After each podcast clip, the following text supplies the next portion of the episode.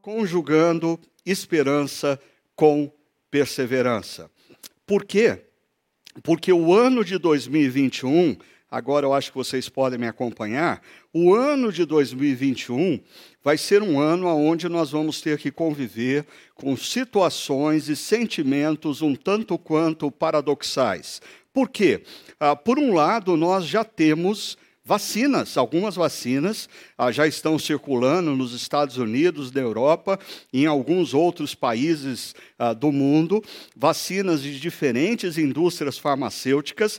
No entanto, nós ainda estamos numa pandemia. Ah, talvez algumas pessoas não se deram conta disso, principalmente ah, no nosso contexto brasileiro. Algumas pessoas acham que a pandemia ah, é, é coisa do passado, e não é nós continuamos com números ah, ascendentes de mortos, de contaminados, e apesar de já termos algumas vacinas, ah, essa vacina não vai chegar a todos nós tão rapidamente, então, ao longo desse ano, nós vamos ter que continuar tomando cuidado com as nossas vidas e tomando cuidado com a vida daqueles que nós amamos, tomando precauções, seguindo determinados protocolos por amor a vida, a nossa própria vida e a vida daqueles que nos cercam.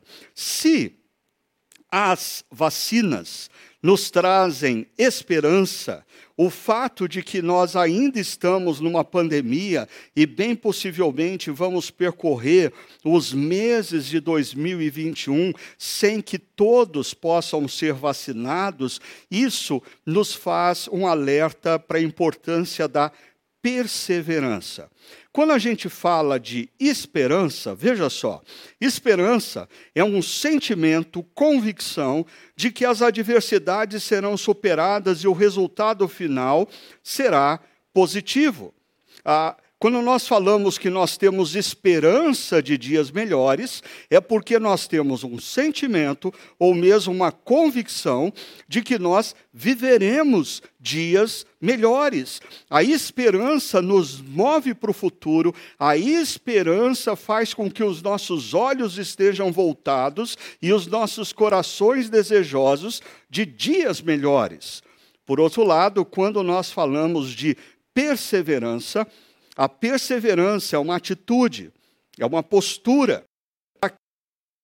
Insistir em valores e caminhos, mesmo diante de adversidades. É claro que aqui nós precisamos tomar cuidado, e quem sabe essa seja uma boa pergunta para o Chakra Talk dessa semana, a diferença entre quem persevera e quem teima. O perseverante é aquele que é firme nos seus propósitos, o teimoso é aquele que é firme nos seus erros. Apanha, perde, a, a, causa problemas para os outros, mas ele continua insistindo nos seus erros. O perseverante é aquele que tem um propósito colocado na esperança futura, e esse propósito colocado na esperança futura gera opções, decisões, atitudes no presente.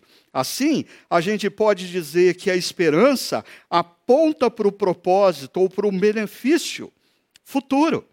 A, a esperança faz eu pensar que o Natal de 2022 talvez seja melhor do que o Natal, perdão, de 2021 talvez seja melhor do que o de 2020. Talvez no Natal, no dia de ano, eu vou poder reunir ah, os meus familiares, os meus amigos queridos, a, a, a esperança de que nós vamos poder voltar a viajar sem medo, voltar a nos reunir como igreja, voltar a nos abraçar uns aos outros sem nos sentirmos culpados ou preocupados. Isso é esperança em relação a um propósito, a um benefício futuro.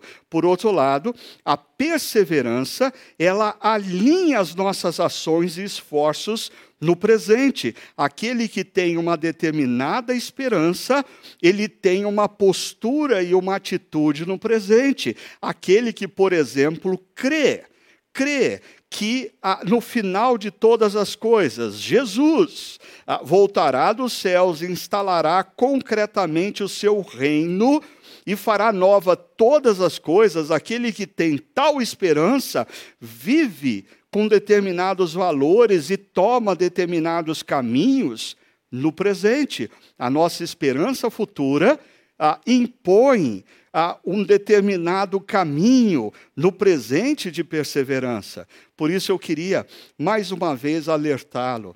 Nós precisamos ter a esperança de dias melhores, mas porque você tem esperança em dias melhores, agora não é hora de você abaixar a guarda, não é hora de você deixar de se cuidar, não é hora de você voltar a uma normalidade que ainda não existe. É hora de você cuidar dos seus pais, dos seus avós, dos seus tios, cuidar da sua própria vida ah, e perseverar nessa reta final. Por quê? Porque você tem esperança de que tudo isso vai passar e dias melhores virão. Essa é a esperança que todos nós precisamos ter nesse momento. Mas eu não sei se você percebeu, nós estamos trabalhando aqui com dois elementos que fazem parte da caminhada de todo e qualquer discípulo de Jesus na história. Se existem dois elementos marcantes na vida de um discípulo de Jesus é a esperança em relação ao futuro, porque nós sabemos como a história vai terminar, nós já sabemos o que vai acontecer no final, mas a perseverança é um outro elemento que compõe a caminhada do discípulo de Cristo. E isso fica muito claro, por exemplo, quando nós lemos Hebreus capítulo 11. No capítulo 11 de Hebreus, nós temos a descrição de inúmeros homens e mulheres que viveram na história, passaram pela história com esperança em relação ao que viria e perseverança no presente. Por exemplo, em Hebreus 11 você vai encontrar ah, um trecho da história de Abraão. Abraão recebeu uma promessa de Deus e por isso ele tinha esperança em relação ao futuro. E isso fez com que ele perseverasse nas peregrinações que ele teve que fazer. Ah, Moisés recebeu uma promessa de Deus de liberdade para o seu povo, de um novo tempo na terra de Canaã. E por isso Moisés caminhou ao longo do deserto deserto, Moisés perseverou ao longo da sua vida. Inúmeros homens e mulheres em Hebreus capítulo 11 são retratados como pessoas que viveram adversidades, talvez diferentes daquelas que nós temos vivido, mas eles vivenciaram adversidades e, diante das adversidades, eles não sucumbiram, eles se mantiveram esperançosos e a esperança deles gerou perseverança perseverança, firmeza nos valores e nos caminhos no presente. Isso deve marcar as nossas vidas. Agora, Existem duas frases em Hebreus 11 que me chamam a atenção, ah, porque descrevem o sentimento de Deus para com esses homens e mulheres que vivem na história, vivem dificuldades, vivem adversidades, mas não perdem a esperança e perseveram. Deixa eu mostrar para você. A primeira frase é essa do verso 16. Por essa razão, Deus não se envergonha de ser chamado o Deus deles. Ah, eu acho tão linda essa frase, porque eu fico imaginando Deus da eternidade observando os seus filhos e as suas filhas, em tempos de adversidades, enquanto algumas pessoas a, a, a fazem coisas erradas, tomam decisões erradas, são egoístas, pensam apenas em si mesmas, ah, buscam o seu próprio prazer. Os filhos e as filhas de Deus vivem na história com outro referencial. E da eternidade, o Pai querido olha para os seus filhos e suas filhas e diz: diz Olha, ah, eu tenho orgulho desses filhos, ah, eu tenho orgulho dessas filhas. É o que o texto está dizendo. Deus não se envergonha nesse ano de 2021 sermos conhecidos como filhos e filhas de de Deus, que não perdem a esperança em relação ao futuro, não perdem a esperança em dias melhores, mas vivem no presente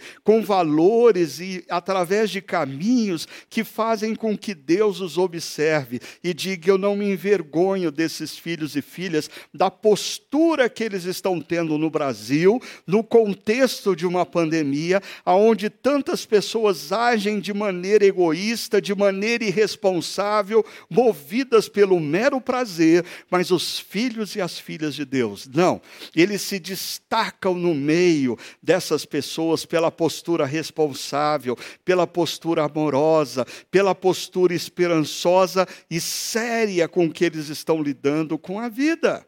Mas uma segunda frase de Hebreus 11, ela se encontra no verso 38, quando a palavra diz: O mundo não era digno deles. Esses homens e essas mulheres que viveram ao longo da história, em períodos de adversidade, mas mantiveram a esperança de dias melhores, mantiveram a esperança nas promessas de Deus, mantiveram a esperança no que Deus disse, e por isso perseveraram nos valores, perseveraram na seriedade, perseveraram no compromisso da preservação das suas próprias vidas e da vida daqueles ah, que lhes cercam, lutaram por valores e princípios do reino de Deus. Ah, a palavra de Deus diz que o mundo não era digno deles. Eles eram tão outstanding, eles eram tão uh, melhores em termos de exercerem influências benéficas na sociedade, no mundo, que a palavra chega a dizer uh, que eles não, que o mundo não era digno de homens e mulheres uh, com caráter como eles tiveram, com a perseverança que eles demonstraram e a esperança inabalável que os mantiveram ao longo da caminhada. Agora, a carta aos Hebreus ela é escrita por uma razão. Ah, no primeiro século, num determinado momento, os discípulos de Jesus estavam desanimando e esmorecendo. Eles estavam cedendo e alguns deles até mesmo voltando às práticas judaizantes, às práticas do judaísmo. Nós não sabemos ao certo quem foi o autor a, da epístola, da carta aos Hebreus, mas nós, pelo conteúdo, sabemos que ele está preocupado em elucidar na mente e no coração dos seus leitores de que Jesus é a revelação máxima de toda a Escritura Sagrada e de que eles precisam se manter firmes na esperança de que Jesus é o supremo sacerdote, Jesus é o supremo profeta, Jesus é o rei e criador do universo que entrou na história e naquela cruz nos resgatou, nos comprou com o seu sangue, e agora ele promete que todo aquele que crê que ele é quem disse ser e que o que ele fez foi totalmente suficiente para nos reconectarmos com Deus. Aquele que crê nisso, ainda que morra, viverá eternamente. Quando seus olhos se fecham para a história, se abrem para a eternidade. Por isso, o autor de Hebreus tem essa preocupação é exortar os cristãos a perseverarem, exortar os cristãos a não perderem a esperança. E por isso, depois de toda uma elaboração teológica ao longo dos dez primeiros capítulos, no capítulo 11, ele dá esses exemplos de homens e mulheres no passado que não abriram mão da esperança e perseveraram no seu tempo, no seu presente, diante das adversidades. E aí nós chegamos no capítulo 12, quando o autor diz assim: veja só, portanto, também nós o, o autor se inclui com os seus leitores, dizendo: agora, portanto, também nós, mas nós que somos os leitores, ah, 21 séculos depois, nós precisamos olhar isso, eh, esse texto e nos incluirmos nele. Portanto, também nós, nós, eu e você. Homens e mulheres que estão vivendo num país chamado Brasil, no meio de uma pandemia, com desafios na área política, na área econômica, tudo isso que nos envolve. Nós somos os discípulos de Jesus, essa é a nossa diversidade, portanto, também nós. Veja o que o autor de Hebreus diz. Uma vez que estamos rodeados por tão grande nuvem de testemunhas, ah, o autor usa essa expressão, grande nuvem de testemunhas, para se referir aos homens e mulheres citados em Hebreus 11. Homens e mulheres que conjugaram ao longo das sua, suas vidas esperança com perseverança.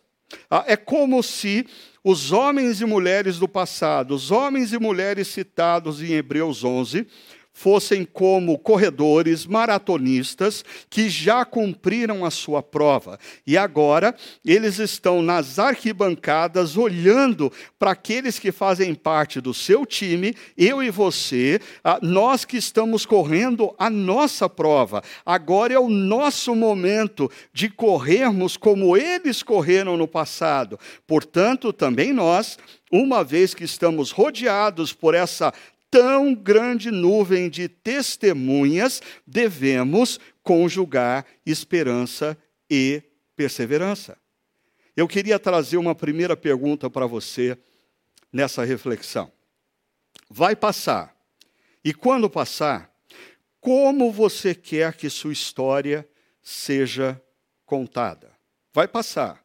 E quando passar, como você quer que a sua história seja contada? Se você nos acompanha aqui na Chácara Primavera ou faz parte da nossa família, você deve se lembrar que lá no início da pandemia, ah, quando nós tivemos uma série chamada O Cara e o Corona e refletimos sobre a carta de Paulo aos Filipenses, ah, nós colocamos ah, para vocês que as decisões que nós estamos tomando hoje, as atitudes que nós estamos tendo, a postura que nós estamos tomando como indivíduos e como igreja, fazem parte de uma história que no futuro nós vamos contar a outras gerações, nós vamos contar aos nossos filhos, nós vamos contar aos nossos netos. E a pergunta é: qual é a história que você quer que seja contada acerca de você? Ah, pode ser que a sua postura nesse momento ah, seja de alto egoísmo, ah, dirigido pelo seu próprio prazer, de irresponsabilidade para com outros, e marcas vão ficar. E é essa história que você quer que seja contada ou você quer que os seus filhos e os seus netos escutem histórias acerca de você, como um homem ou como uma mulher, que nesse momento de dor, nesse momento de adversidade, nesse momento de pandemia, não perdeu a esperança e perseverou no presente, fazendo o que era certo, não fazendo o que desejava. Esse não é momento de nós fazermos o que nós queremos, esse é momento de nós fazermos o que nós devemos fazer. Ah, é verdade que quando nós falamos de qual é a história que nós queremos, que as pessoas contem ao nosso respeito, as gerações futuras vão falar de como as igrejas se comportaram em meio à pandemia. As gerações futuras vão contar como a chácara primavera se comportou diante da pandemia. Ah, os nossos filhos e netos vão ouvir histórias acerca de mim e de você no contexto da pandemia. Agora, é sempre bom a gente se lembrar ah, nesse musical muito famoso da Broadway, ah, que foi premiado várias vezes, Hamilton, ah, que conta a história dos pais da independência e da democracia norte-americana e, de maneira especial, a vida de Alexander Hamilton. Ah, existe um momento, na verdade, dois momentos nesse musical, aonde George Washington avisa Alexander Hamilton que ninguém tem total controle sobre como será lembrado. Ninguém tem total controle de como será lembrado. Ah, e nós que vivemos nesse mundo da pós-verdade, aonde pessoas criam narrativas e de tanto repetir essas narrativas, mesmo que falsas, elas passam a ser descritas como verdadeiras, gerando no mínimo confusão acerca do caráter, acerca da motivação das pessoas. Nós sabemos que George Washington estava a, a, muito certo quando ele diz isso a Alexander Hamilton. Ninguém tem total controle de como será lembrado. No entanto, aí eu quero lembrar você do que disse um outro pensador cristão, quando ele fala de integridade e reputação, ele aponta o seguinte: nós, como discípulos de Cristo, precisamos nos concentrar na nossa integridade e devemos entregar a nossa reputação a Deus. Nós não temos o controle acerca do que as pessoas dirão de nós. Nós não temos o controle se as pessoas acreditarão ou não em outras narrativas que dizem respeito às nossas vidas. Mas o importante é nós nos lembrarmos sempre que Deus sabe o que aconteceu. Deus viu tudo o que aconteceu. Deus conheceu e conhece cada palavra, cada atitude, cada postura que nós tivemos. Por isso, nós, como discípulos de Cristo, precisamos nos focar na nossa integridade e devemos entregar a Deus a nossa reputação. Deixar que Ele cuide da nossa reputação, porque nós não temos controle do que ah, vai ser dito ou como será contada a nossa história, mas nós podemos sim estar atentos às nossas motivações do coração, buscando sempre integridade. E deixe-me falar um pouquinho mais sobre esse conceito de integridade. Porque uma pessoa íntegra não é uma pessoa perfeita. Eu gosto do conceito ah, do apóstolo Paulo, quando ele fala ah, de presbíteros numa comunidade cristã, ah, homens maduros que dirigem pastoralmente uma comunidade cristã, e o apóstolo Paulo diz que esses homens devem ser irrepreensíveis. E algumas pessoas sempre entendem isso como pessoas perfeitas. Ah, não existem pessoas perfeitas, não existem líderes perfeitos. Todos os líderes falham e erram. A diferença entre líderes não é que eles não falham e outros ah, falham, mas a diferença é que alguns falham e não reconhecem, e outros falham e se curvam diante de Deus pedindo perdão. E se causaram dano a alguém no privado, pede perdão no privado. Mas se causaram dano em público, pede perdão em público. Por isso, uma vez que eles reconhecem as suas limitações e os seus erros, eles se tornam irrepreensíveis, eles não são passíveis de repreensão de outros. Por quê? Porque eles têm senso de autoavaliação. Eles se autoavaliam, eles percebem os seus erros. Então, é importante a gente perceber que integridade não é a característica de alguém perfeito. A integridade é a característica daquele que procura manter alinhado os valores de Deus com o seu comportamento e com as suas, suas palavras. Mas quando falha, reconhece diante de Deus e pede perdão, seja no privado, seja no público, esse é o homem, essa é a mulher, marcada pela integridade.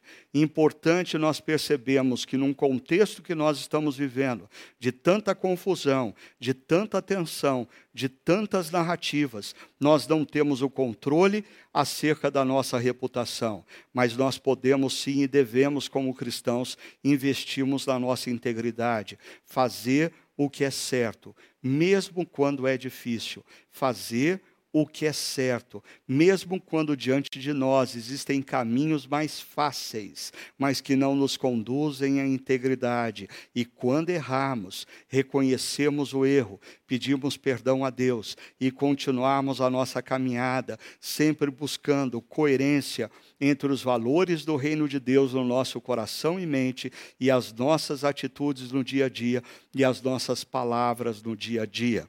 Agora, voltando ao nosso texto, se nós precisamos nos, concentrar na integridade, veja o que o autor fala no verso, uh, no início do verso 2. Livremos-nos de tudo o que nos atrapalha e do pecado que nos envolve. Livremos-nos. Essa palavra é uma palavra forte. É, é a palavra de é uma palavra que expressa a tentativa de alguém se desvencilhar o mais rapidamente possível de algo que envolve os seus braços, as suas pernas e que o impede impede na caminhada ou mesmo na corrida. E do que, que o autor está falando? Primeiro, ele diz: livremos-nos de tudo o que nos atrapalha.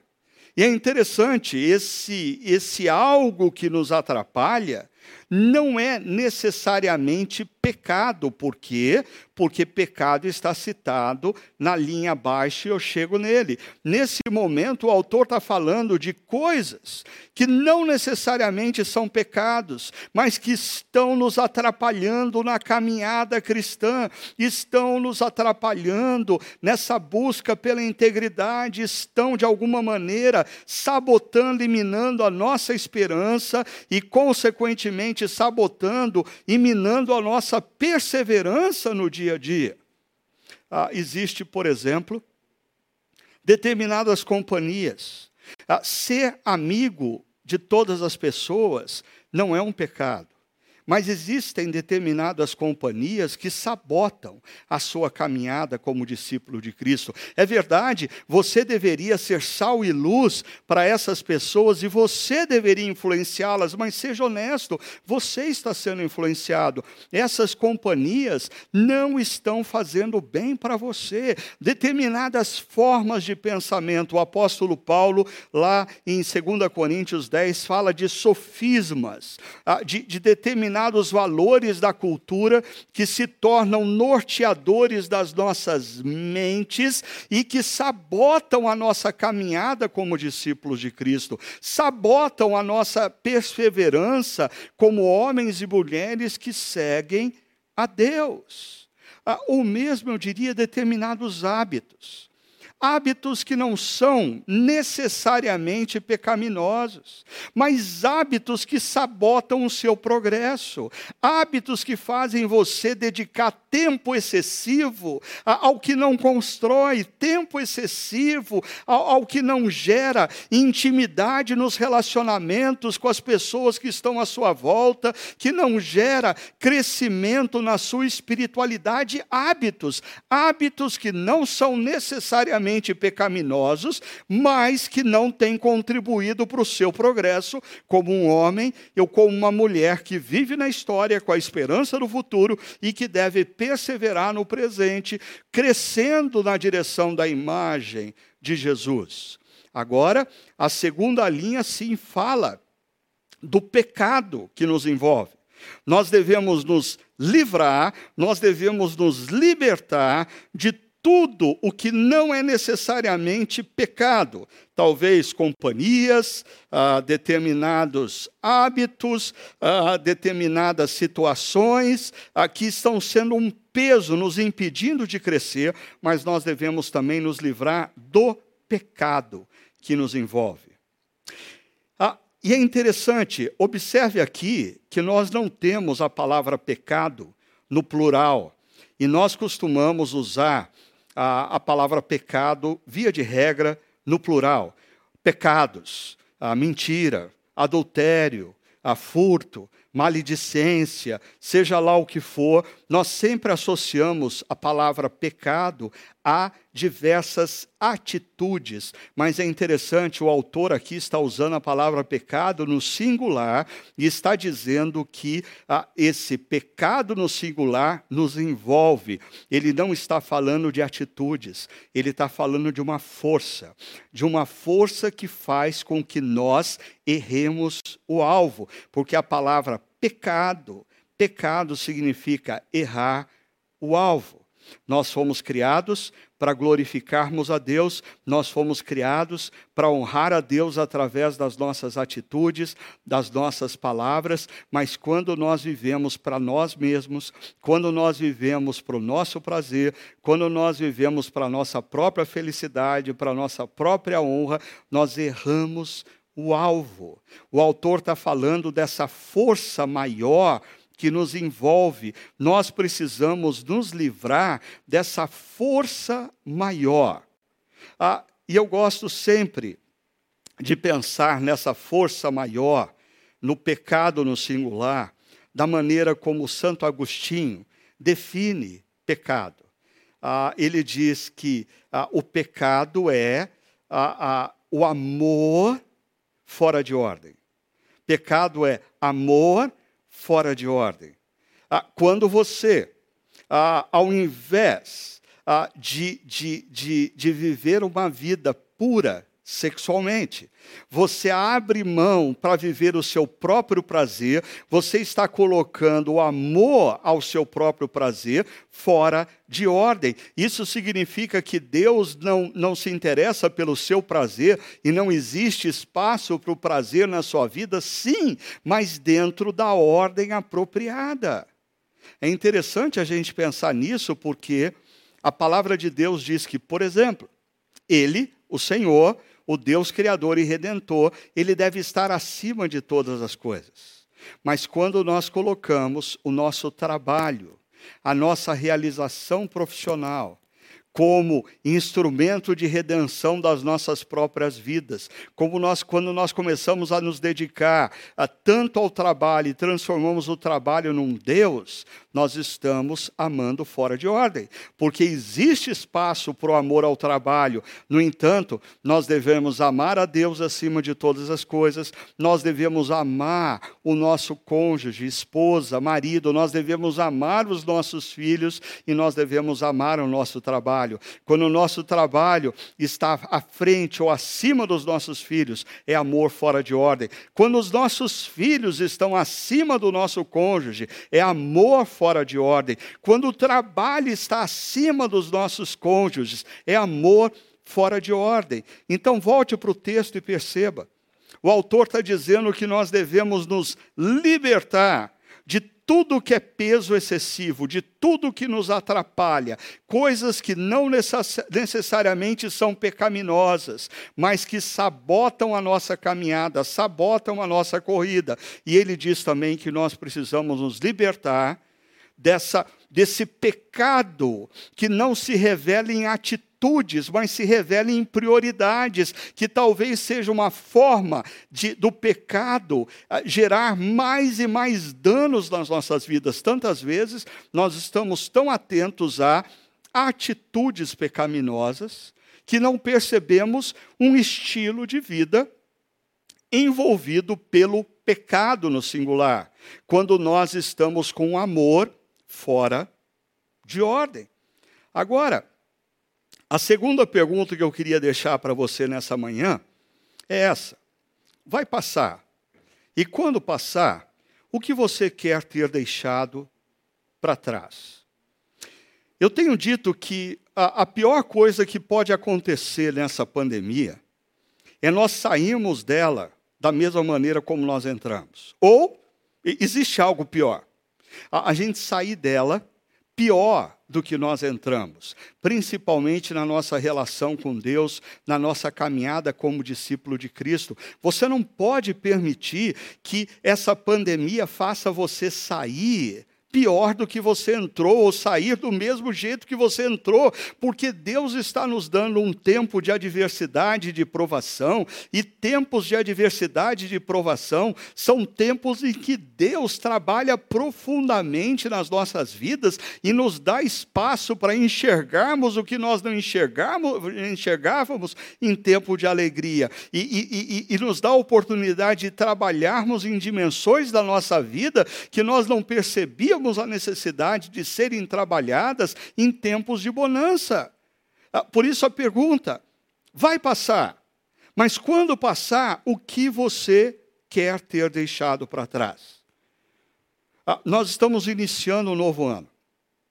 E eu gostaria muito que você tivesse a disciplina de pegar um caderno de anotações, um diário de oração, seja lá o que acompanha a sua espiritualidade, e você reservar algum tempo no dia de hoje para pensar com profundidade acerca dessa pergunta. Vai passar, mas quando passar, o que você quer ter deixado para trás? Que hábito você quer ter deixado para trás? Que forma de atitude pecaminosa você quer ter deixado para trás? O que que você que sabota a sua vida, sabota a sua corrida, que você quer ter deixado para trás? É tempo de você refletir. É tempo de você pensar com profundidade acerca disso. Agora, o nosso texto continua dizendo: Corramos com perseverança a corrida que nos é proposta, tendo os olhos fitos em Jesus, autor e consumador da nossa fé. Perceba, por que, que a gente tem que se libertar ah, de tudo que nos atrapalha e nos libertar dessa força pecaminosa que inverte a prioridade do nosso amor, porque nós estamos correndo uma corrida, nós estamos numa maratona. E aí, aqui aparecem os dois elementos que vão marcar a nossa série de reflexões. Por um lado, nós devemos correr com perseverança. Atitudes, valores, ah, mesmo diante da adversidade, mesmo diante da oposição. Por outro lado, tendo os olhos fitos em quem? Em Jesus, a nossa esperança. Ah, e eu, eu, quando eu sempre quando eu leio esse texto, eu imagino a seguinte cena: ah, eu e você estamos correndo a, a, a uma corrida numa arena. Nós estamos nas raias da corrida, nós não estamos correndo um contra o outro, nós fazemos parte da mesma equipe. Nas arquibancadas estão aqueles de Hebreus 11 que correram a corrida e perseveraram com esperança. Mas na linha de chegada, quando eu olho para a linha de chegada, quem eu vejo? Jesus.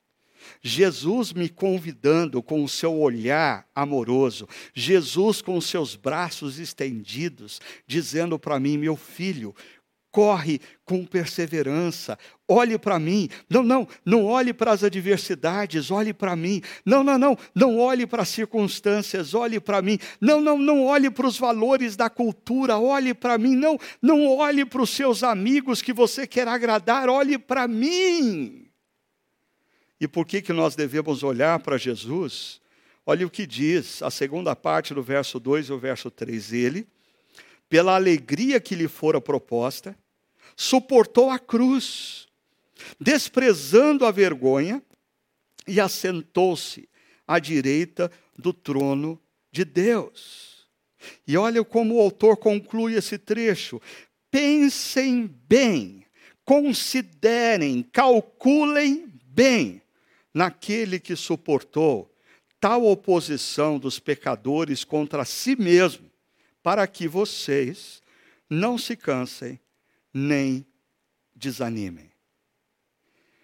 Talvez a, a palavra que eu mais ouvi no final de 2020 de pessoas foi a frase: Eu estou cansado.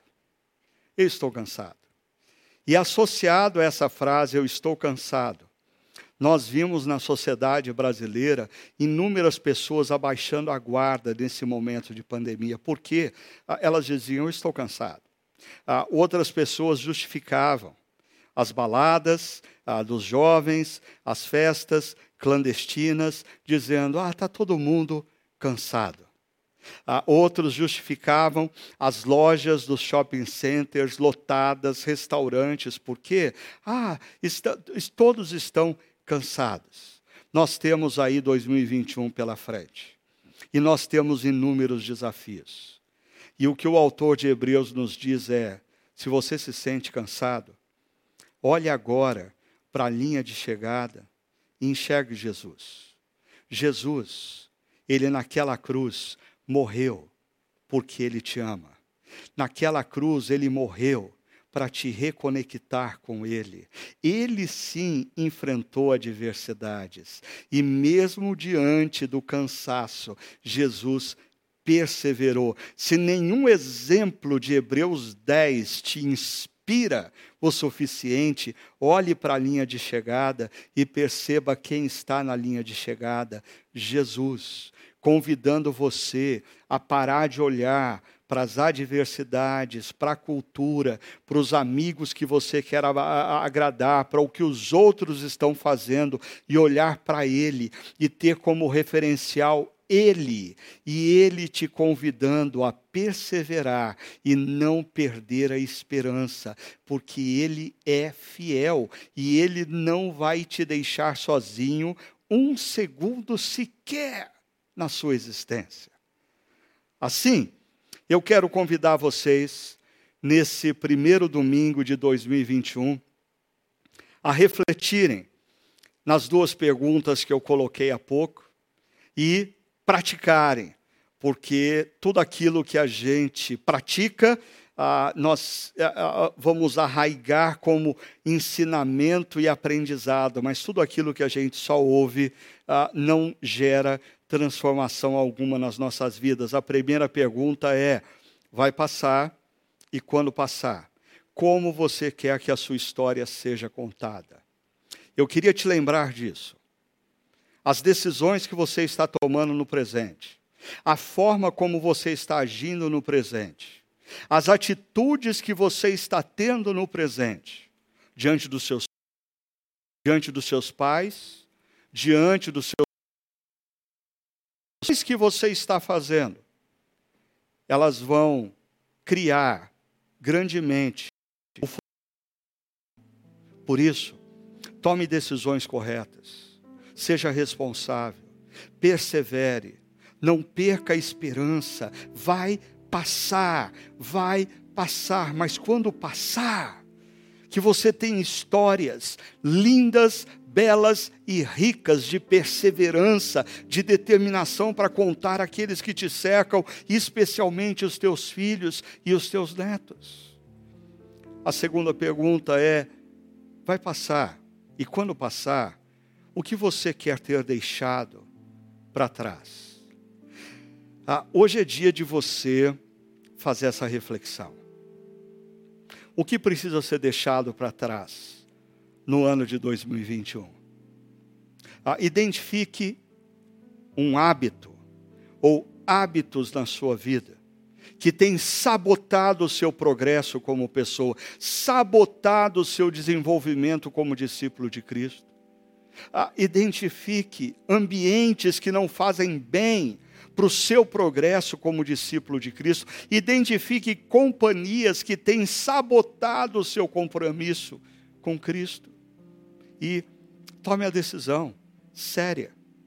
Livre-se de todas as coisas e principalmente dessa força pecaminosa que inverte os nossos valores e faz a gente construir ídolos, amando de forma errada, amando em ordem errada. Ame a Deus acima de todas as coisas. Ame a sua família, seus pais, seu cônjuge. Cônjuges, ame primeiro o cônjuge, depois os filhos ah, ame o seu trabalho, mas coloque na ordem certa. E assim, eu termino com essa última imagem. Vai passar, vai passar.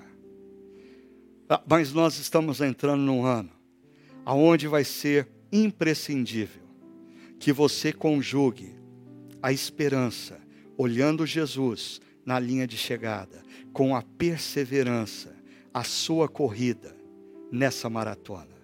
Deus o abençoe.